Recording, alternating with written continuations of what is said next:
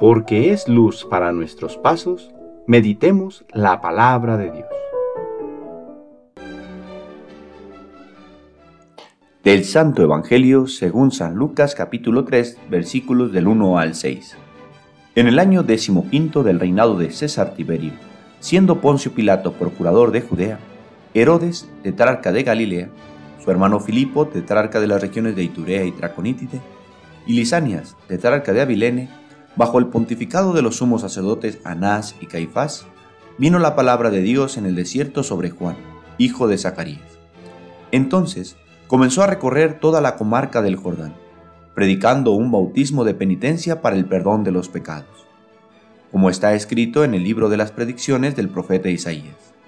Ha resonado una voz en el desierto, preparen el camino del Señor, hagan rectos sus senderos, todo valle será rellenado toda montaña y colina rebajada.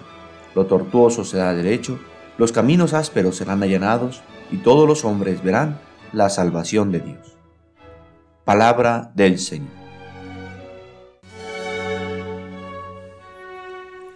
Domingo de la segunda semana de Adviento. Poco a poco nos vamos introduciendo cada vez más en este misterio del Adviento. El domingo pasado las lecturas nos invitaron a estar atentos ante la venida del Señor y dijimos que precisamente de eso se trata este tiempo, de prepararnos al aniversario del nacimiento de Jesús, la próxima Navidad.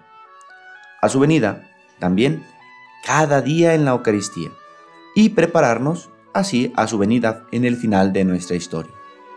Esta preparación, que nos invita a la esperanza y no al temor, se realiza en un contexto histórico concreto, con sus peculiaridades muy precisas.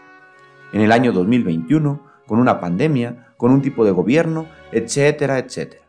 Y es aquí donde Dios se quiere hacer presente en tu vida, encarnarse, cambiar toda tu existencia hacia Él. Entonces, ¿cómo debemos prepararnos? Este será el tema de este domingo. Imaginemos una pala. ¿Para qué sirve? Sirve para sacar tierra o echar tierra, para cavar o rellenar un pozo. Con ella podemos emparejar lo que anda disparejo en nuestra vida. Podemos acomodar el camino por donde quiere entrar Jesús en nuestra existencia. No perdamos la atención en esta imagen de la pala. Antes de ponernos a trabajar con ella, tenemos que revisar dónde vamos a realizar nuestro trabajo.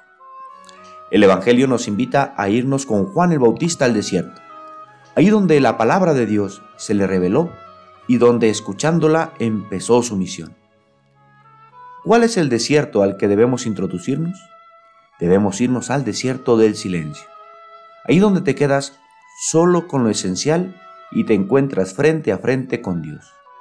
Y en medio de esa aparente soledad, te encuentras con tu verdad ante Dios, sin apariencias, lo que realmente eres. El adviento es un momento propicio para escuchar a Dios que nos dice, conviértete, lucha con los enemigos de tu alma, Destierra ese pecado que no te deja ser libre, sé feliz y prepárate para recibir a Dios. Y aquí es donde ocuparemos la pala. Pues San Juan Bautista, cumpliendo la profecía de Isaías, nos dice que debemos rellenar las barrancas, rebajar las asperezas y enderezar los caminos. ¿Qué barrancas deben ser rellenadas? ¿Cuántos de nosotros hemos hecho como barrancas de separación con los demás? Como a veces por nuestra indiferencia, frialdad, desatención y rencores, entre otras cosas, van formando una brecha enorme entre nuestra persona y la de los demás. La pandemia nos ha hecho ver que vivimos en un mundo conectado, hiperconectado, y que lo que afecta a los demás también nos alcanza, y que el bien de otros es también bendición para los demás. Por tanto, mientras no borremos el egoísmo de nuestras vidas que nos hace creernos que podemos vivir separados de otros, seguiremos sufriendo, porque abriendo más esas barrancas o brechas, me separo de mi hermano. ¿De quién estás separado? ¿Qué te ha separado de los demás? También es importante rebajar las asperezas. El adviento es un camino de humildad, en que Cristo mismo nos enseña lo que es abajarse, porque Él, siendo el primero, se ha hecho el último y servidor de todos. ¿Cuántas veces nos hemos creído en un pedestal y desde nuestra soberbia observamos a los demás. No somos capaces de dar el primer paso para pedir perdón, siempre pretextando que el otro es el que debe dar ese paso.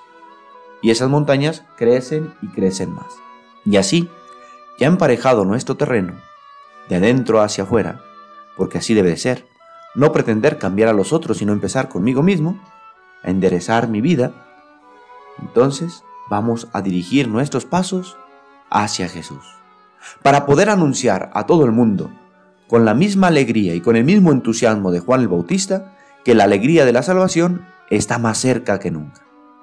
El Señor está ahí, listo para recibirnos.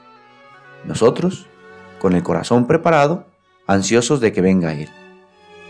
Le pedimos a Dios que así como San Pablo oró por los filipenses, ahora interceda por nosotros, para que Dios, que comenzó en nosotros esta buena obra, Él mismo la lleve al término. El Señor esté con ustedes. La bendición de Dios Todopoderoso, Padre, Hijo y Espíritu Santo, descienda sobre ustedes y les acompañe siempre. Que tengan feliz domingo.